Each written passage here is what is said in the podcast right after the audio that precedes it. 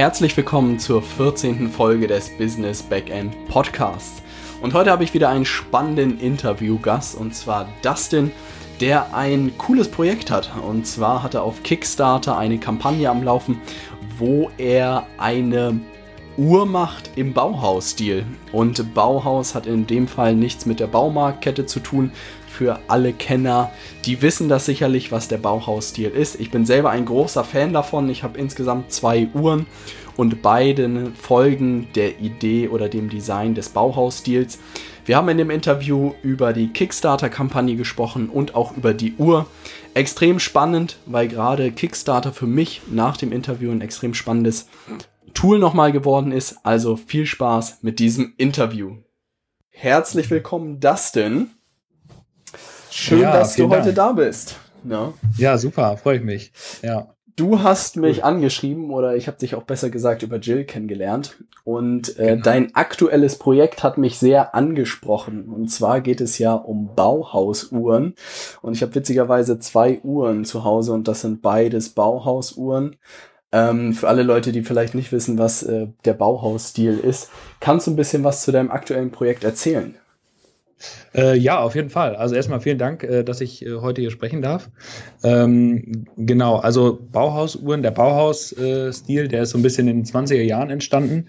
Eigentlich ganz interessant, weil man kam ja quasi, weil das eigentlich der Stil ist, der heute oft sich durchgesetzt hat. Also ähm, ganz gerade Designs in der Architektur kennt man das so ein bisschen mit viel, viel Glas, viel Beton und sowas. Also eigentlich sehr minimalistisch und ähm, sehr ähm, ja, einfach. Ähm, aber der hat sich eben schon in den 20er Jahren entwickelt. Und ähm, ja, da wurde eben gestalterisch viel gemacht, was äh, eben sehr einfach und äh, minimalistisch war. Und ich bin darauf gekommen äh, mit den Uhren, weil ich mich immer wieder darüber, immer wieder gefragt hat, warum die ganzen Modeuhrenhersteller, also für Uhren unter 300 Euro, so, ja, ich sag mal, hässliche Designs hatten. Also, wenn ich irgendwie an so dicke äh, Dieseluhren ähm, denke, sehr groß, sehr klobig, sehr protzig, ähm, sehr viele Zeiger, Schalter und so weiter, habe ich mich immer gefragt, warum machen die nicht einfach schöne klassische Designs, die äh, man sonst nur für, für viele hundert Euro oder sogar viele tausend Euro bekommt. Und darüber bin ich so ein bisschen darauf gekommen, auf der einen Seite, auf der anderen Seite auch, weil ich äh, jahrelang für eine der größten Uhrenfirmen hier aus Deutschland gearbeitet habe und ähm, für die auch als Webdesigner deren Website gemacht habe mhm. und da ganz viel kennengelernt habe und ähm, ja und irgendwie hat mich das Thema nie losgelassen. Ich wollte es immer wieder aufhören damit und mich damit nicht mehr beschäftigen und habe immer wieder Anläufe genommen, das doch wieder weiterzumachen und ja, jetzt ist es soweit und ich habe da draußen eine Kickstarter-Kampagne gemacht und ähm, ja, die läuft noch eine Woche knapp. Und äh, mit dem Ziel von 10.000 Euro, äh, das schon erreicht wurde, also sind wir im Moment bei 13.500. Und ähm, ja, die Uhr heißt Sternglas, Sternglas ähm, Zeitmesser. Cooler Name. Ja. Ja, ähm, ganz klassischer Begriff auch. Und ähm, ja, die ist eben wirklich auch wirklich sehr hochwertig verarbeitet. Das war mir auch sehr wichtig. Und die hat eben dieses klassische Bauhausdesign, also diesen blauen Nadelzeiger, ein minimalistisches, einfaches Ziffernblatt. Und ähm, das Glas ist gewölbt, hat so eine Wölbung, wie man das äh, vor allen Dingen in den 50er, 60er Jahren bei den Uhren viel gemacht hat. Und ein Schweizer Uhrwerk. Und ähm, genau, also das ist auch irgendwie auch ein Premium-Produkt, weil es ähm, eben sehr hochwertig verarbeitet ist, aber trotzdem nicht viel kostet. Ja, spannende Kombination, muss ich wirklich sagen. Also ich habe auch immer bei den Uhren geguckt damals und ich glaube zum, zum Bachelor oder so habe ich die erste Uhr von meinem Vater bekommen und habe mir da auch alles Mögliche angeguckt und ich dachte mir auch, so ein Ziegelstein am Handgelenk ist irgendwie nicht so cool. Und gefühlt gerade bei den ganzen, äh, ja, wie du auch gesagt hast, bei den Modeuhren, aber auch bei den hochpreisigeren Uhren, also wenn man Breitling oder Rolex oder so nimmt, dann ist das ja so ein Kasten da am Handgelenk, was ich wirklich nicht schön fand. Und da habe ich auch wirklich immer geguckt, was es gibt, aber da gebe ich dir recht, das fängt häufig eher höherpreisig an. Insofern fand ich die Idee wirklich sehr, sehr gut und auch verwunderlich, dass da noch nicht so viele drauf gekommen sind. Ja, ja genau, auf jeden Fall. Ähm, es sind ja schon, es ging, ging ja schon jetzt in letzter Zeit, sind schon ein bisschen mehr äh, darauf gekommen. Also jetzt nicht auf die klassischen Bauhaus-Designs, aber zumindest schlichte Uhrendesigns in begünstigen Preisen rausge rauszubringen. Aber meiner Meinung nach haben die es immer noch nicht ganz vollendet.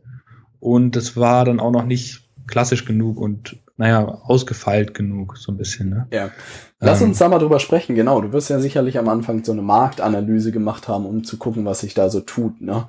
Mir fallen spontan die Uhren von Daniel Wellington ein, die wahrscheinlich die, die größte Welle geschlagen haben. Ähm, aber da gibt es wahrscheinlich noch mehr Leute sozusagen. Was ist da deine Überlegung, dich von denen zu differenzieren? Ja, genau. Daniel Wellington waren die, waren die ersten. Und ähm, genau, auf jeden Fall auch ja eine super Idee von denen damals, das zu machen. Und ich habe gehört, dass der mittlerweile unfassbar erfolgreich damit ist. Ja, angeblich hat er sich das teuerste Apartment Stockholms für 170 Millionen Kronen oder so gekauft. Ähm, also das hat die hat die Idee hat funktioniert. Ähm, interessanterweise hat er sein Logo fast identisch von einer englischen Marke genommen, die so 2004 gegründet wurde, Christopher Ward. Äh, Christopher Ward hat jetzt, hat jetzt sein Logo wiederum geändert, weil die sind nämlich eher im hochpreisigen Segment unterwegs, ah. äh, weil es dann aussah wie Daniel Wellington. äh, ähm, und ja, also Daniel Wellington ähm, waren die ersten mit klassischen Designs, 2011 gegründet. Ähm, danach kamen in Deutschland auch noch Captain und Sun. Ähm, und die haben dann vor allen Dingen bekannt geworden durch diese NATO-Straps, durch diese Textilarmbänder in den bunten Farben. Ja. Ähm, damit das erstmal ein super äh, Hingucker gewesen, also super, dass man die Marke erkennen konnte an diesen NATO-Straps. Äh, das war ein, eine kluge Sache und die haben viel mit Instagram damals gemacht, mhm. was dann noch ganz neu war und haben Influencer systematisch also dann äh, für die Marke gewonnen und damit eine unfassbare Reichweite zu damals noch, glaube ich, extrem günstigen Preisen aufgebaut. Also heute gute Instagramer sind ja auch sehr teuer mittlerweile. Und ähm, da haben die einfach, ja, waren die einfach irgendwie in einer Zeit, in so einer kleinen Pionierzeit. Also ich würde das wirklich so beschreiben. Äh, noch vor drei, vier Jahren war, war Instagram einfach, da war da noch nicht so viel los. Ja. Und da war man echt noch so in einer Pionierphase. Position. Und da haben sie die Gunst der Stunde genommen und viel mit Followern, äh, mit Influencern wahrscheinlich gearbeitet und zu günstigen Preisen noch da Promotion machen können. Genau, ich bin mir sogar sicher, dass die zum Teil gar nichts bezahlt haben äh, für die Promotion, weil die Leute einfach, weil die Instagrammer die Uhren äh, haben noch gar nicht, genau, die Uhren haben wollten und auch noch gar nicht bewusst waren darüber, was sie eigentlich da äh, für einen Schatz äh, haben. Ne? Ja, Mhm. Ähm, das ist spannend zu hören, weil ich würde gerne so langsam auf das Thema Kickstarter-Kampagne umleiten. Ähm, okay. Ist vielleicht auch ein Instrument und lieber mal über so den Gesamtkontext sprechen, wenn wir über Marketingstrategien gerade schon gesprochen haben. Ähm, was für Strategien hast du dir denn überlegt, um sozusagen äh, das Produkt an den Mann zu bekommen?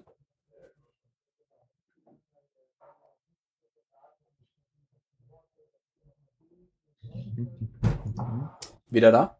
Hallo? Jetzt. Jetzt bin ich wieder da. Super. Ja, ähm, ja Kickstarter. Warum Kickstarter? Die Idee war, also erstmal ist natürlich Crowdfunding äh, super, weil man sich einen Teil ähm, oder weil man ähm, sozusagen Vorbe also eigentlich sind das ja Vorbestellungen, mehr ist es ja eigentlich nicht über Kickstarter. Ja. Und weil man, weil ich natürlich da, weil ich auch eine sehr hohe Investitionssumme habe, äh, die ich da zum Teil wieder drüber decken kann. Mhm.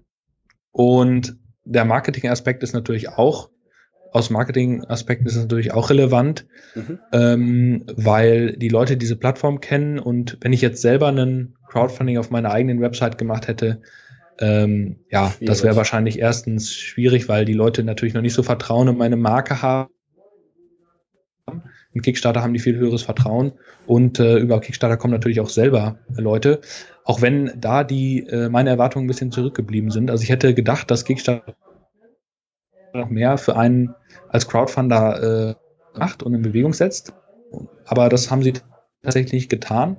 Ähm, ja, da habe ich ein bisschen mir mehr erwartet. Man muss tatsächlich auch, ähm, also um das mal zu sagen, was da so an Zahlen, äh, wie das zahlenmäßig ja. aussieht, man kann davon ausgehen, dass, und da trifft es bei mir genau auf diese Statistik und sagt so ungefähr, dass 30 bis 40 Prozent der, äh, der Bäcker, also Bäcker bedeutet die Leute, die bei Kickstarter jetzt eine Uhr gekauft haben, Backer oder wie auch immer, ähm, Nicht der, der Boot backt, sondern der, der äh, Geld gibt. Das unterstützt, ja.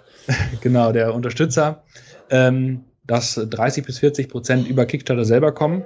Das heißt, die suchen in einer Kategorie wie Design oder Kunst oder so, gucken die sich Projekte an und finden dich dann und, und, und unterstützen dich.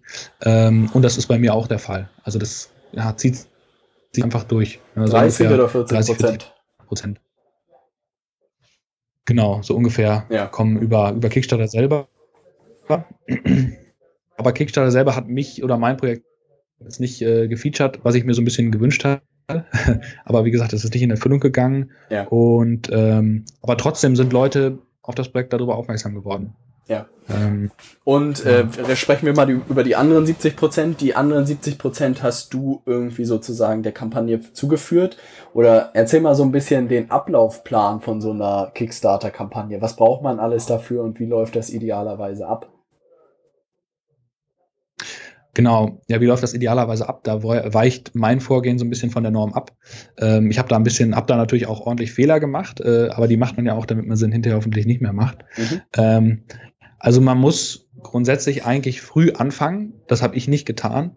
Ich habe äh, die Kickstarter-Kampagne quasi aufgesetzt und bin auch ein oder zwei Tage später damit gestartet. Normalerweise ist das so, man setzt die Kickstarter-Kampagne auf äh, und nach zwei, drei Monaten geht man dann mit der erst online. Und also ne, die, die großen Projekte, die fangen schon zwei bis drei Monate vorher an, diese Kampagne zu planen mit ihren PR-Beratern, ähm, sorgen die dafür, dass die Veröffentlichungen haben, sei es jetzt auf Blogs oder in Magazinen. Und diese Veröffentlichungen und Werbemaßnahmen oder so, es wird alles komplett vorbereitet und wird dann zu einem bestimmten Zeitpunkt, wenn die Kampagne online geht, quasi orchestriert gelauncht. Ja. Ähm, dann geht das alles online. Mhm. Das habe ich äh, nicht so gemacht. Ähm, ich habe das gelesen, dass man das am besten so macht. Jetzt hatte ich bei mir auch noch Probleme mit den Samples und äh, dass ich mein Produkt äh, final habe und so weiter. Und das hat einfach ein bisschen länger gedauert. Mhm. Ähm, genau, aber so läuft es ab. Man stellt also an sein Produkt ein. Man muss natürlich einen Film äh, erstellen. Man braucht Produktfotos. Man braucht einen Sample von seinem Produkt. Mhm. Starter werden keine 3D Prototypen oder sowas akzeptiert. Okay. Das kann man noch auf Indiegogo machen, aber das geht bei Kickstarter nicht mehr. Da kann man nicht irgendeine Zeichnung oder so, eine 3D-Zeichnung ein, einsenden. Ähm, und dann ähm, braucht man natürlich Texte, äh, da muss man sich natürlich auch, das ist alles auch viel, viel Aufwand und dann kann man damit irgendwann online gehen. Mhm. Äh, genau. Also das heißt, du brauchst ein Video, du brauchst ein paar Texte und dann legst du diese Projektseite an und dann steht das erstmal das Grundgerüst. Und dann genau, ist ja sozusagen die Kunst, äh, da Leute für zu gewinnen. Was hast du da alles gemacht?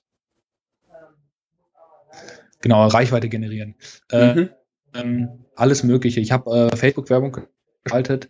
Ähm, ich habe ähm, äh, ein paar, ähm, also ich habe auf Instagram äh, kann man auch ja Reichweite generieren, ohne äh, dass man, also ich habe dann auch mir einen Instagram-Account erstellt, habe mit Hashtags dann viel gemacht. Man kann bei Instagram auch, äh, also es gibt da auch Möglichkeiten, ohne dass man Geld ausgibt, äh, Traffic zu generieren, indem man zum Beispiel Leuten folgt und Bilder liked und vor allen Dingen kommentiert. Okay. Ja, man guckt sich zum Beispiel, ein kleiner Trick, ich gucke mir zum Beispiel vom bekannten Uhrennamen, gebe ich den Hashtag ein, guck rein und dann schreibe ich äh, darunter einen Kommentar, äh, super, super Bild oder so. Und dann sehen das wiederum andere, dass ich das kommentiert habe oder der selber klickt dann auf meine Seite und, und so weiter. Ja. Oder ich folge anderen, also so wie Instagram dann halt äh, funktioniert. Mhm. Aber ich habe zum Beispiel auch äh, einen Instagrammer äh, bezahlt, dass er postet. Mhm. das war so ein Uhren, ähm, Uhren-Instagrammer, zwei Millionen Follower. Und ähm, dann hat ein Post 400 Dollar gekostet. Mhm. Und ähm, auf das Bild. Da waren, glaube ich, irgendwie 7000 Likes hinterher auf dem Bild von, von, von der, von der Sternlasuhr. Ähm, wie sich das monetär ausgezahlt hat, kann ich natürlich nicht sagen, weil es ist immer so schwierig, das nachzuvollziehen. Ich kann zwar sehen, wenn ein Unterstützer jetzt von zum Beispiel Instagram kam, aber ich kann natürlich nicht sehen, über welches Bild er kam. Ah. Ähm, weil man kann ja bei Instagram auch keine, ich könnte natürlich einen Link erstellen, wo ich sage, also das geht bei, bei Kickstarter auch, man sagt, nimm, gibt einen Link, man nutzt einen Link, wo man zum Beispiel sagt, keine Ahnung, äh, Post äh, 3. November oder sowas ähm, irgendwie reinschreibt, so dass man das targetieren kann und, und nachvollziehen kann. Ähm, aber ähm, ja, das, das geht ja nicht, weil man bei Instagram keine Links einbauen kann, sondern nur über so die eigene Seite. Ja. Und dann gibt es ja auch viele Nutzer, die sich erstmal mit der Marke beschäftigen, auf deine Seite gehen und dann vielleicht hinterher darüber unterstützen oder kaufen. Mhm. Ähm, von daher ist es immer schwierig zuzuordnen, wo jetzt tatsächlich, äh, wo die tatsächlich herkamen. Ja. ja, ich glaube, das Problem hat jeder Werbetreibende irgendwie, egal was man macht. Nachzuvollziehen, wie viele das, das sind, ja. Wenn man mal zurückrechnet, du hast die Preise noch nicht genannt, aber du meintest, glaube ich, 150 Euro hat man bezahlt für eine Uhr, um das Projekt zu unterstützen, richtig? Oder gibt es da auch so Staffelungen? Wie ist das aufgestellt? Ähm, äh, genau, also es gab äh, so ein Early Bird Special. Mhm. Ähm, das äh, haben wir laufen lassen, bis die Kampagne finanziert war, also bis das Ziel von 10.000 Euro von 129 Euro. Okay. Ähm, inklusive, ja, äh, inklusive Versand nach Deutschland für den Versand weltweit nochmal 9 Euro obendrauf. Ähm, warum nur 9 Euro? Der Versand zum Beispiel, wir haben mehrere äh, Unterstützer aus Indonesien oder Pakistan oder also aus allen, aller Herren Länder, wo der Versand hin 40 Euro zum Beispiel kostet. Aber da man ja einen Export macht nach, wenn ich jetzt eine Uhr nach Indonesien liefere, ist das ja ein Export. Das heißt, ich muss keine Mehrwertsteuer zahlen, äh, kann den Export also mehrwertsteuerfrei machen, spare dadurch quasi 29 naja gut, bei 129 Euro sind es ungefähr so 25 Euro, ne, und dann kommt man wieder auf einen Betrag zu dem man das dann äh, verschicken kann. Mhm. die Shipping Costs wieder drin. Ähm, genau. Verstanden. Ja, ich überlege gerade. Das sind ja 129 Euro, acht Leute pro 1000, also ungefähr 80 Leute musstest du gewinnen, richtig? Äh, ja, genau das passt. Ich glaube, es waren so 77 oder 75, irgendwie ja. so, genau. Kannst du irgendwie ja. aufschlüsseln, nach welchen Ländern? Du hast schon Indonesien angesprochen. Ist das ganz verteilt? Hast du da sehr viele Freunde und Verwandte drin? Oder ist da wirklich ein hoher Anteil von völlig fremden Leuten? Also das ist echt, äh, das finde ich echt super cool. Äh, mittlerweile sind also fast kaum noch äh, Freunde und Verwandte drin. Okay. Äh, vielleicht äh, 10 bis 20 Prozent. Mhm. Aber der Rest sind alles fremde äh, Leute, die ich nicht kenne, ähm, zu denen ich keinen Kontakt habe oder irgendwie, äh, wo ich auch nicht weiß, wie die darauf aufmerksam geworden sind. Ähm, das ist schon mal gut, weil das zeigt ja auch, dass das Produkt, dass das nicht nur jemand aus Gefälligkeit, äh, weil er dich kennt, kauft, was natürlich auch super nett ist. Ähm, und ja, international, äh, wie sieht das da aus? Äh, die meisten kommen aus Deutschland. Ähm, dann dicht gefolgt von den USA natürlich irgendwie. Also ich, um das mal zahlenmäßig zu sagen, ich glaube, ich habe das nicht ganz im Kopf, aber ich glaube, das waren so zwölf aus den USA, äh, 60 aus Deutschland und dann, dann kleckert es eigentlich so ein bisschen mit, äh, ich glaube dann, das nächste war dann Indonesien tatsächlich. Ähm, Österreich, glaube ich auch, Schweiz. Okay. Äh, da kam dann, kamen dann immer noch drei her und dann die, alle anderen Länder irgendwie so ein bis zwei. Also mhm. ähm, ja, ja. Also, ja, aber Holland ist eine, ja, ist eine gute Aufstellung. Mhm. Was ich nochmal überlege, also so Kickstarter-Kampagnen, was ich da dran spannend finde, also wenn man sich das überlegt, man bekommt Geld, also man kriegt sozusagen eine Vorauszahlung von Leuten für ein Produkt, was es heute noch nicht gibt. Also du wirst sozusagen, ist wie Vorkasse eigentlich, oder? Genau, und wie eine Vorbestellung, wie, wie, für ein Konzert. Ne? Genau, wie eine Vorbestellung mhm. und das Beste, was du ja eigentlich erreichen kannst, ist, dass du sozusagen da mit einem Plus rausgehst oder wahrscheinlich ein Nullsummenspiel machst. Weil ich behaupte, den Aufwand, den du da reingesteckt hast, alleine für das Aufsetzen der Kampagne und die Promotion, wird ja ordentlich Stunden gekostet haben. Sodass mhm. man das wahrscheinlich nur nutzen kann, um sich eine gewisse Anzahl vorfinanzieren zu lassen und wenn man bei Chinesen zum Beispiel 500 Stück auf Anhieb abnehmen muss, dass man diese Summe stemmen kann, richtig? Ja, genau. Also ähm, damit kann man ja so, also mit einem Plus gehe ich aus der Kampagne auf keinen Fall heraus. Mhm. Selbst wenn ich es jetzt auf ähm, nochmal auf, auf die Kosten runterrechnen. Also wenn ich sagen würde, okay, äh, pro Produkt habe ich irgendwie Kosten von X und dann habe ich äh, noch ähm, und dann hätte ich quasi aus den Produktverkäufen über Kickstarter so und so viel Gewinn in Anführungsstrichen gemacht, dann wird der komplett durch alle äh, Marketingausgaben und äh, Beratungskosten, die ich dann da reingesteckt habe, wieder aufgefressen. Ähm, aber mit dem Betrag, ähm, also diesen Betrag, den ich da äh, reinstecke in die, in die Uhrengeschichte, ähm, die, ähm, ja, äh, der ist sehr hoch. Ähm, den kann man, wie du schon gesagt hast, der, der wäre schwer zu stemmen gewesen. Es wäre auf jeden Fall extrem knapp gewesen oder wäre gar nicht möglich gewesen. Und genau diesen, ja, genau, das ist eigentlich der große Vorteil im Crowdfunding. Ja. Ähm, um es mal sozusagen, also man hätte doch auch, und hast du das überlegt oder was war die Entscheidung, hätte man auch mit den chinesischen Lieferanten oder ich weiß nicht, wer dich da beliefert, nicht verhandeln können, dass man mit einer kleineren Stückzahl beginnt oder haben die da so feste Mindestbestellmengen, dass du erst ab 10.000 Euro überhaupt bestellen kannst? Ähm, genau, also grundsätzlich äh, alle Hersteller, ähm, egal ob äh, jetzt in Deutschland, China, in der Schweiz, ähm, die äh, haben immer die müssen immer haben eine bestimmte Minimum Order Quantity, das heißt eine Minimum minimale Bestellmenge äh, und das liegt hängt damit zusammen, äh, die die liegt meistens so bei 300 Stück, bei den Schweizern äh, liegt sie eher so bei 500 Stück. Ähm, und die liegt daran, dass die halt äh, irgendwo auch ihre Teile ja einkaufen. So manche Teile wie Werke zum Beispiel, die kann man ab ein Stück kaufen. Aber wenn man jetzt zum Beispiel für die Uhr wird ja ein Gehäuse hergestellt, das kann man nicht irgendwo von der Stange kaufen, sondern es wird individuell dann angefertigt natürlich äh, nach einem eigenen Design. Und dafür will ein ja, Gehäusehersteller dann auch eine bestimmte äh, Mindestabnahmemenge abgenommen bekommen. Das heißt, ich habe natürlich auch gehört, dass es irgendwie, es gibt, soll angeblich sowas wie Standardgehäuse geben, zum Beispiel die besagten Daniel Wellington Gehäuse, mhm. ähm, die dann, die man dann vielleicht auch ab 100 Stück bekommt. Mhm. So, aber das wäre jetzt nicht mein Anspruch gewesen, irgendwie ein Daniel Wellington Gehäuse zu nutzen, sondern wir haben wirklich an dem Gehäuse lang gearbeitet und haben da ein eigenes, eigenes Design dann erstellt auch. Ja.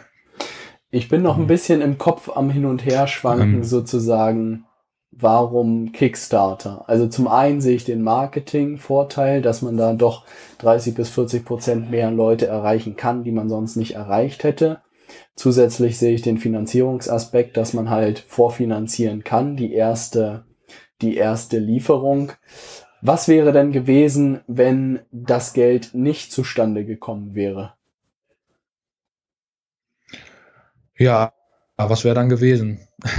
ähm, dann ähm, hätte ich auf jeden Fall ein bisschen Probleme gehabt äh, und ähm, ja, hätte, hätte wahrscheinlich irgendwie, weiß ich nicht, was ich dann gemacht hätte. Ja.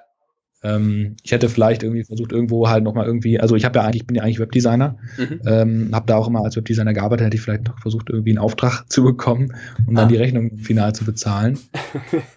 ja.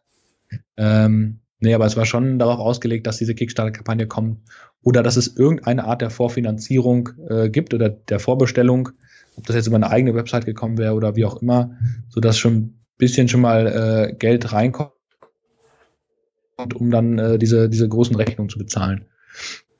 Verstehe. Genau. Was ich nochmal spannend finde, was würdest du denn sagen, wo, für wen sich diese Kickstarter-Kampagnen lohnen?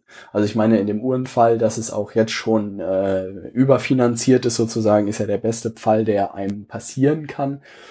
Ähm, für welche Produkte ist es denn sinnvoll und was sind denn irgendwie so die Learnings, die du anderen Leuten vielleicht mitgeben kannst, die auch darüber nachdenken? Ja, auf jeden Fall. Ähm, also ich glaube, dass, dass sich Produkte besonders lohnen.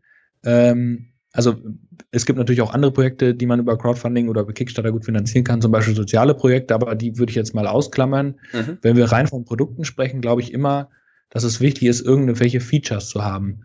Ähm, was auch immer, das, das, das muss auch kein Feature sein, das jetzt besonders äh, also das jetzt eine absolute Innovation darstellt oder dass es noch nie gegeben hat, sondern man muss ein Produkt haben. Ähm, es gab zum Beispiel ein, ein Kickstarter-Projekt, was ich total cool fand, so eine Kühlbox. Ähm, und zwar, äh, also das vor allen Dingen eher für USA ein Produkt gewesen. Eine Kühlbox, wo man also Bier kühlen kann und Fleisch zum Grillen oder sowas, wenn man mal äh, unterwegs ist äh, im Sommer und Picknick macht oder irgendwie eine Fete oder so. Ähm, da haben die dann eine Kühlbox gebaut. Ähm, und dann, ja, also mit, zum Beispiel mit einem, wo man seine Flasche dran öffnen kann, so einen Flaschenöffner dran gemacht, eine USB-Ladestation, dass man sein Handy laden kann, Bluetooth-Lautsprecher, dass man die ziehen kann mit einem Griff wie so ein Koffer, wie so ein Rollkoffer und äh, dass die innen Licht hat. Also da hat sich jemand diese Pro Produkte, das hat, ich weiß nicht, 25 Millionen Dollar oder so eingesammelt. Ähm, der hat Millionen von den, also viele, viele, viele davon verkauft. Einfach sich ein Produkt nehmen und zu sagen, okay, eine Kühlbox ist halt so in, in, in so dem Stadium, wo sie nur kühlt und nicht perfekt, sondern ich, ich äh, füge da andere Features hinzu, die wichtig sind für die Leute, für den Nutzer und habe dann ein Produkt, was wirklich äh, voll die, ähm, die Anforderungen des Nutzers und voll dessen Bedürfnisse befriedigt. Mhm. Ähm, dafür ist meine, meine, so das wäre so eine Art, ich sage mal einfach Feature-Produkt. Die mhm. gehen wahrscheinlich am allerbesten auf Kickstarter. Wenn man die gut kommunizieren kann, diese Features und diese Sachen, die dabei sind, dann hat man auf jeden Fall äh, einen kleinen Goldesel. Äh, anderes Beispiel ist zum Beispiel hier aus Hamburg gab es dieses, dieses Towel, dieses ähm, Fitnesshandtuch, was auch bei der Höhle des Löwen war. Ähm, das wurde, glaube ich, auch über Kickstarter zum Teil finanziert. Auch ein super Produkt, einfach ein Standardprodukt zu nehmen, dem Features hinzuzufügen, die die Leute eigentlich bräuchten oder brauchen oder dann erst auf die Idee kommen, sie zu brauchen, wie zum Beispiel eine Handytasche, ein Fitnesshandtuch. Und ich glaube, das sind immer gute Kickstarter-Projekte. Also da kann man, glaube ich, kreativ werden und sich super Produkte ausdenken, ohne dass man jetzt das Rad neu erfinden muss. Ja. Sollen keine Innovationen sein wie liegender Teppich oder sowas, ne? ja, da arbeite ich gerade dran. Mist. Ähm, ja,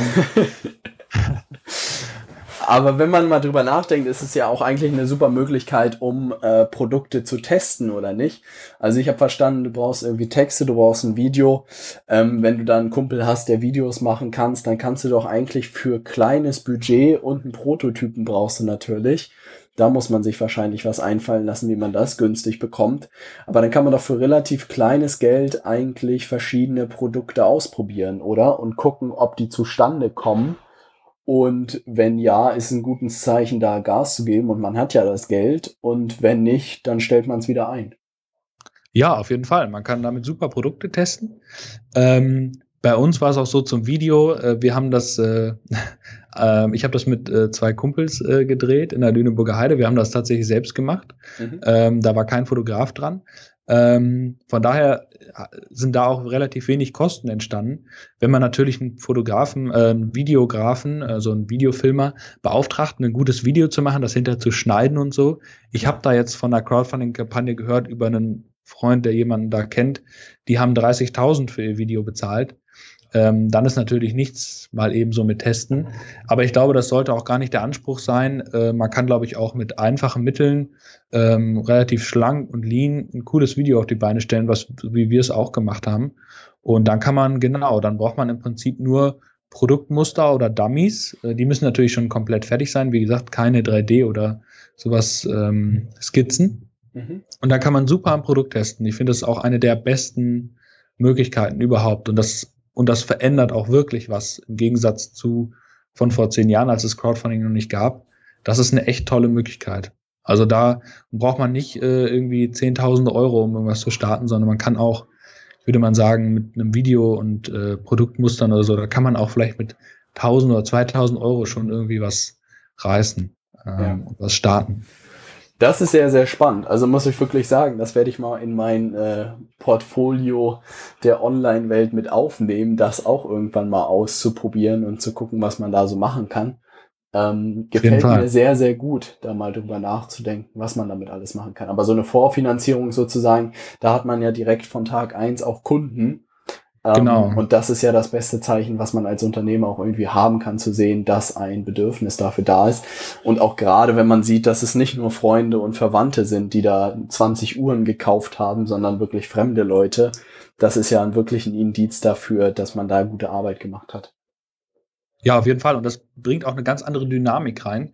Weil ich glaube, bei vielen Gründern oder so ging es mir auch oft, wenn ich Sachen angefangen habe, äh, und ich habe viele Sachen angefangen, ähm, dann habe ich, ja, dann hat man irgendwie angefangen und dann hat einen doch so ein bisschen so die, die Motivation und die Energie gefehlt. Und dann hab, wusste man, ah, das dauert jetzt noch, ich weiß nicht, vielleicht viele, ich habe viele, die vielleicht mal ein Softwareprojekt gemacht haben, irgendwie eine App oder sowas, die haben damit angefangen, dauert das ja ein halbes Jahr, Jahr, bis man da irgendwie mal irgendwas hat und das mal irgendwann vielleicht losgeht. Und in diesem Jahr ist schon so viel Dynamik verloren gegangen. Und wer das echt durchhält bis zum Schluss, äh, Hut ab. Ähm, aber eigentlich braucht man sofort eine Dynamik, also die innerhalb weniger Wochen, wo man Schritte hat, wie zum Beispiel, wenn man so ein äh, Produktmuster bekommt, wo man weiß, okay, ja, jetzt habe ich hier ein Produkt, fertiges Produkt liegen, jetzt kann ich den nächsten Schritt gehen.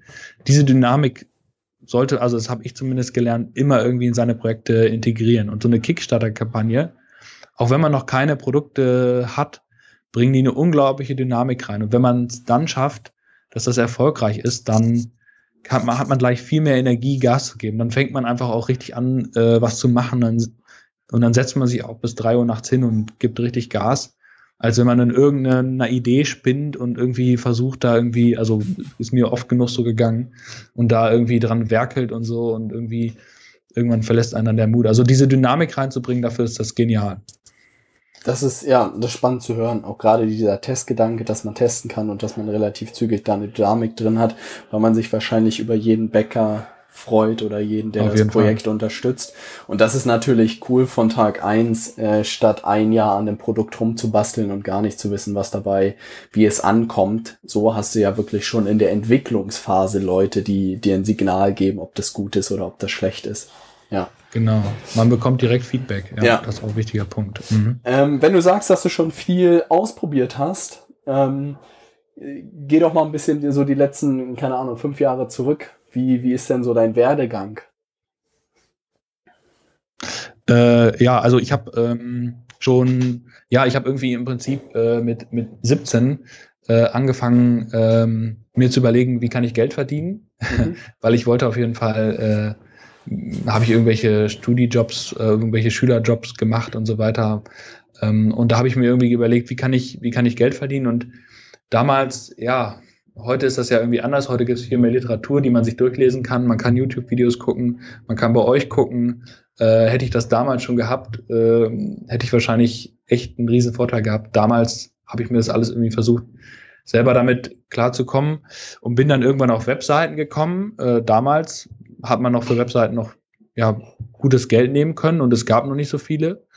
Und man brauchte nur einen Computer, man brauchte kein Startkapital und ich habe mir gedacht, okay, dann machst du jetzt Webseiten habe ich irgendwie mit 17 äh, die ersten Webseiten gemacht und dann mit 18 meine Firma gegründet, mhm. ähm, mein Einzelunternehmen und damit dann äh, Webseiten gemacht und dann habe ich auch irgendwann diese Uhrenfirma, bei der ich dann als Schüler äh, gearbeitet habe, früher Ablage gemacht habe, habe ich dann als Kunden gewonnen und habe, äh, also als wirklich, für mich war das ein Riesending und bin auch immer noch, äh, freue mich immer noch, dass ich damals mit denen das machen konnte und habe dann für die äh, die ganze, die ganze Web-Infrastruktur aufgebaut. Also damals noch mit einem Content-Management-System aufgebaut, ähm, alle möglichen Strukturen, die bis heute bestehen. Also die Website existiert so, das Grundgerüst quasi existiert immer noch. Die sieht natürlich jetzt anders aus. Mhm. Ähm, und darüber bin ich dann, ähm, habe ich dann noch andere Kunden gewonnen, bin dann also voll in diese Webdesigner-Schiene gegangen, habe parallel angefangen, äh, nach, dem, nach der Schule dann BWL zu studieren. Ähm, erst Jura, äh, zwei Semester, das war nicht so wirklich meins. Dann mit BWL, da habe ich dann auch meinen Abschluss gemacht an der FH Münster. Ähm, und ja, dann habe ich natürlich noch äh, immer wieder irgendwie nach eigenen Projekten gesucht und ähm, habe da alles Mögliche ausprobiert auch, ähm, weil ich irgendwann auch gemerkt habe, so dieses, Dien dieses Dienstleister-Dasein, dass das nicht so wirklich äh, das ist, was mich so erfüllt, weil man natürlich unter einer extremen Fremdbestimmung irgendwo steht und dann, ähm, weiß nicht, dann ist, brennt irgendwas bei irgendeiner Website und dann muss man sofort springen und so. Und das kann sehr ähm, belastend auch sein, zumindest für mich äh, war es das.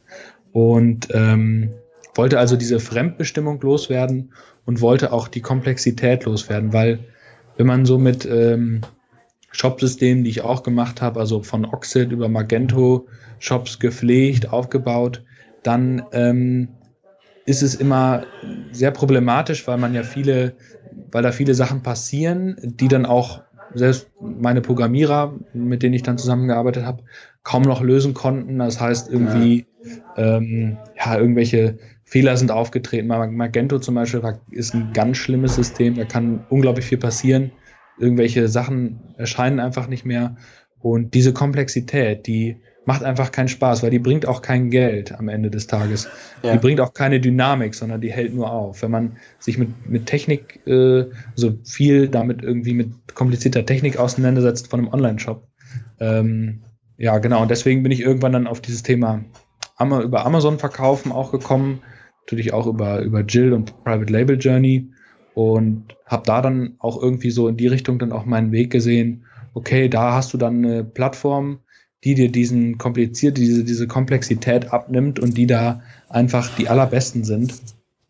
Und über Kickstarter zum Beispiel auch, wo man dann einfach die Technik schon nutzen kann, äh, mhm. die, die jemand anders mit viel mehr Sachverstand aufgebaut hat, wo man dann selber sich auf die Sache konzentrieren kann, die, die einem wirklich Spaß macht, auf die Produktentwicklung, auf die Markenentwicklung. Also ich bin auch ein begeisterter Designer, äh, mache gerne Logos, habe mir das auch alles irgendwie dann doch ja als BWLer dann irgendwie selbst beigebracht, aber äh, habe das über die Jahre auch perfektioniert und ähm, ja, und dann vor allen Dingen auch einfach ja diese Dynamik dann zu spüren und die Sachen richtig ins Rollen zu bringen. Mhm. Äh, das macht einfach Spaß. Also ich finde da sehr spannende Punkte drinnen und ich habe in letzter Zeit immer den Cashflow Quadrant von Robert Kiyosaki vor Augen. Und was du so ein bisschen beschrieben hast, ist ja auch irgendwie diese Selbstständigkeitsfalle, die ich auch selbst merke. Also gerade wenn du selbstständig arbeitest, dann hechelst du ja irgendwie von Job zu Job. Du hast diese Abhängigkeit vom Kunden und ist eigentlich nichts anderes als Angestellter zu sein, nur dass du dein eigener Chef bist. Und dieser Quadrant hat mir sehr geholfen, dabei zu überlegen, auch Projekte zu suchen, äh, die ich nebenbei so starte, die halt unabhängig von meiner Zeit sozusagen auch funktionieren können. Ähm, und ich glaube, wie du ist Amazon genau. da im Moment eine, eine geniale Möglichkeit, aber da gibt's auch zahlreiche andere Möglichkeiten.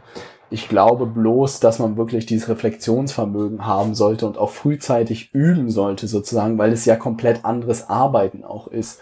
Also das merke ich auch. Also wenn du zum Beispiel Berater bist oder auch Designer bist, dann arbeitest du ja extrem inhaltlich.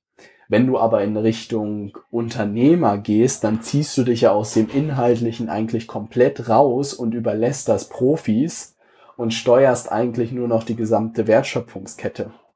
Und ich habe das Gefühl, dass das halt was ganz anderes ist und dass man das auch üben muss, damit da am Ende irgendwas bei rauskommt. Ja, da hast du vollkommen recht. Und in der, in der Phase befinde ich mich jetzt auch gerade.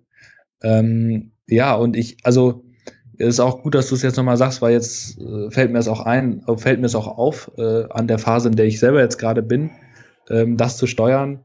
Ähm, ja, das macht auf jeden Fall A, Spaß und, und es ist auch irgendwie, ich finde es auch, äh, ja, es bringt auch wieder mehr Dynamik rein, weil immer wenn man auch andere mit reinholen kann, äh, die einen unterstützen, die auch äh, mitmachen. Das bringt auch wieder, wieder mehr Dynamik und das ist immer gut.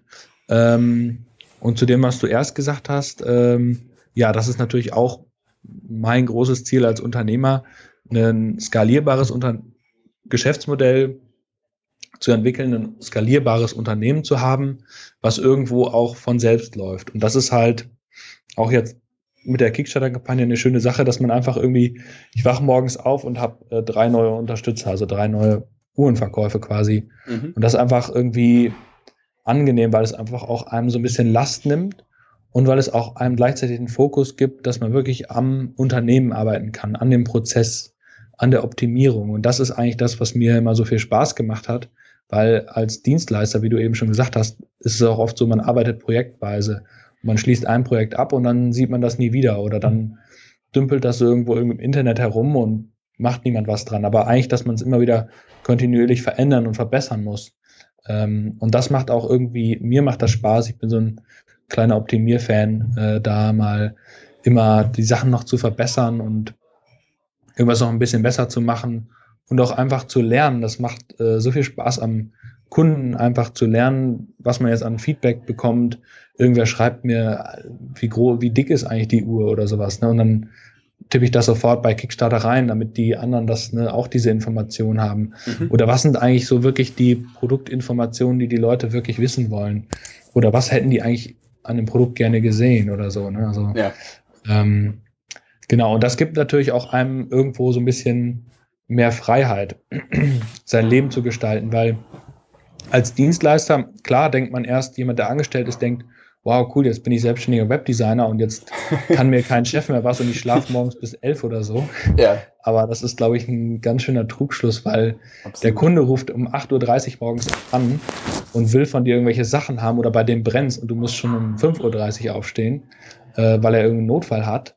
Und das ist auf jeden Fall eine falsche Idee zu denken, dass man als Selbstständiger ähm, deswegen, viele sagen ja, machen ja auch immer diesen Witz selbst und ständig, mhm. dass man da jetzt äh, irgendwie mehr Freiheit hätte. Also ich ja. glaube, dass dafür muss man wirklich irgendwie ein, so, ein, so ein skalierbares Business haben, damit das irgendwie ja. läuft.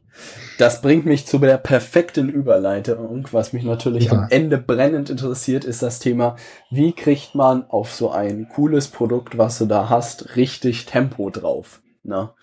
Was sind deine, deine Pläne, um da richtig Halligalli zu machen? Äh, du meinst jetzt in Bezug auf Reichweite? Mhm. Äh, ja, ich glaube, da irgendwer hat mir mal letztens gesagt, mühsam ernährt sich das Eichhörnchen.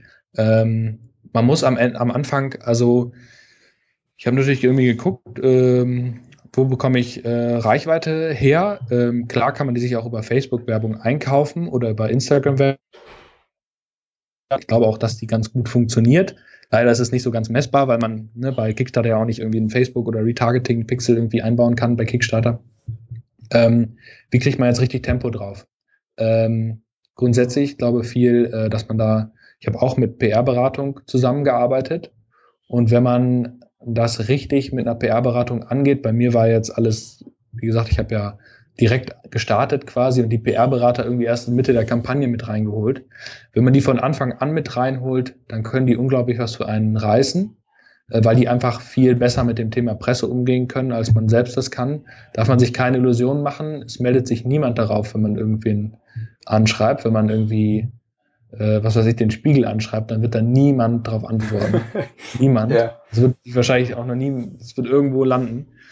Ähm, und deswegen, ich glaube so ein bisschen, ich vermute, dass es so funktioniert, dass man so, man fängt irgendwie an und macht hier was, da was, vielleicht noch relativ klein und dann haben aber irgendwie Leute, haben dann wieder was von dir gehört oder und dann entwickelt sich irgendwann eine Dynamik und irgendwann muss man, glaube ich, weniger, also ich glaube, das ist ein bisschen Inbound und Outbound Sales, äh, gibt es so Statistiken zu, dass irgendwann wenn man bekannt genug ist und genug Leute die Uhren tragen, dann kommen, sehen das auch viele andere externe Leute und die kommen dann auf dich zurück und dann ähm, sind irgendwann mehr ja, externe Personen, die von der Marke hören, dann gibt es da irgendwie so ein, ähm, so ein, so ein Break-Even-Point oder sowas.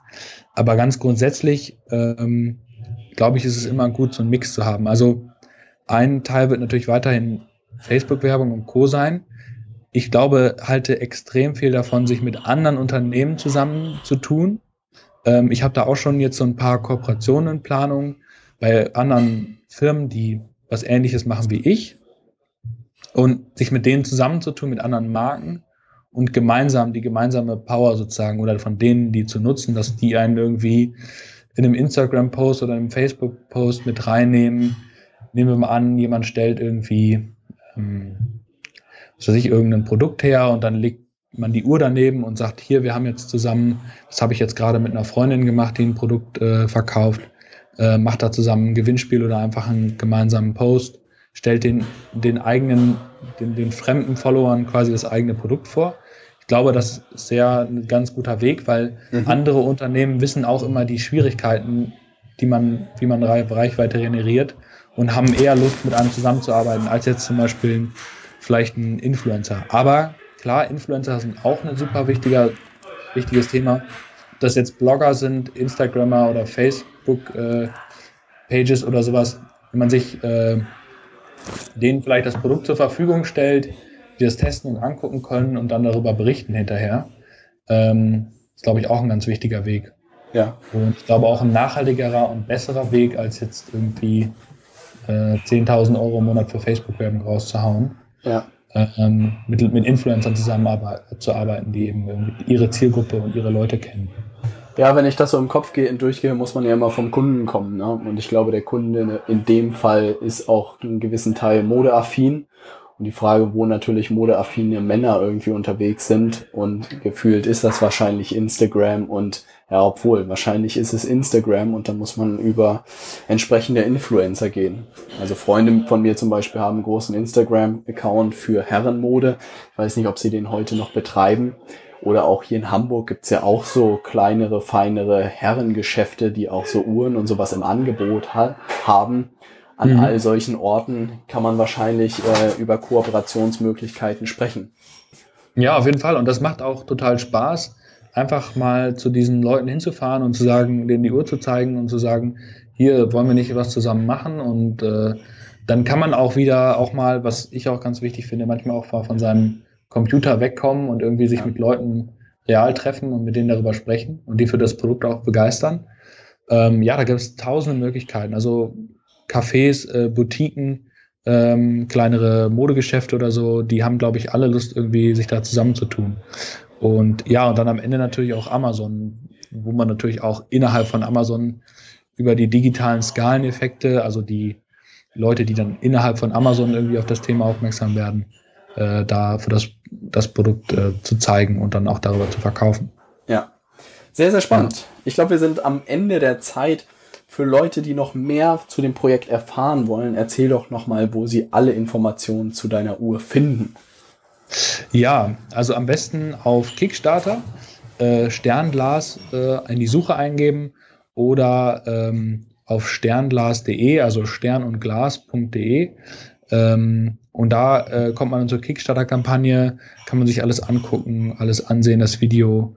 Und ähm, wenn jemand Fragen hat, kann er mich gerne auch äh, bei Facebook oder äh, bei Instagram anschreiben. Ähm, genau, da würde ich mich freuen. Perfekt, dann drücke ich dir mal alle Daumen für äh, einen erfolgreichen Start. Und dann können wir ja, ja mal Dank. in einem halben Jahr sprechen, wenn man in jedem Instagram oder bei jedem Instagram-Influencer deine Uhr hoffentlich sieht. Ja, ja das hoffe ich auch. genau, das machen wir dann. Perfekt. Vielen, vielen Dank, dass du Super. da warst. Ja. ja, danke auch. Und wir hören uns in der nächsten Zeit. Super, vielen Dank. Was habe ich von Dustin gelernt? Ich muss sagen, es war ein extrem cooles Interview. Es hat mir extrem viel Spaß gemacht. Und ich habe auch wieder gemerkt, warum ich diesen Podcast eigentlich mache um zu sehen, was gerade im Online-Bereich möglich ist und auch welche verschiedenen Geschäftsmodelle es irgendwie gibt. Auch die Kickstarter-Kampagne, ich habe mich nie wirklich damit intensiv beschäftigt und es ist eine coole Möglichkeit, um Produkte zu testen. Also man kann wirklich mit kleinem Budget, mit sei es 1000 Euro, mit ein paar Kumpels zusammen einen Prototypen basteln. Man kann eine Kampagne aufsetzen bei Kickstarter und ein cooles Video drehen und schon kann man sehen, ob man Leute dafür gewinnen kann, Kunden dafür gewinnen kann. Und wenn man so eine Kampagne laufen lässt und 10.000 Euro wie das denn einsammelt, dann weiß man, dass dort ein Bedarf da ist, dass Leute das Produkt cool finden und hat ab dem Start des Produktes sozusagen gleich 100 Kunden oder schon 10.000 Euro eingesammelt. Und das finde ich extrem spannend. Da werde ich in der Zukunft auch auf jeden Fall mit experimentieren im nächsten Jahr könnt ihr also eine Kickstarter-Kampagne von mir erwarten. Mal gucken, was ich da versuche an den Mann zu bringen. Nein, wie gesagt, cooles Instrument. Ähm, wer irgendwie Idee hat für spannende Produkte und die mal testen will, guckt euch Kickstarter an. Das könnte eine coole Möglichkeit sein. Ansonsten noch ein bisschen was Administratives. Ich habe gemerkt, dass zweimal pro Woche doch ein bisschen viel wird und ich gerade in der letzten Zeit irgendwie gemerkt habe, dass ich doch ein bisschen arbeiten muss, auch als Selbstständiger. Äh, sowas Nerviges. Nein, es macht mir auch wahnsinnig viel Spaß. Ich muss bloß ein bisschen Zeit dafür einräumen, sodass ich den Podcast einmal pro Woche machen werde. Wenn ihr irgendwelche Fragen habt, wenn ihr irgendwelche Interviewpartner vorschlagen wollt oder selbst interviewt werden wollt, dann schreibt mir doch eine kurze E-Mail an podcast.robertheinecke.com. Ich freue mich immer über gute Vorschläge. Ansonsten wünsche ich euch ein äh, schönes Wochenende, das kann man wahrscheinlich schon sagen.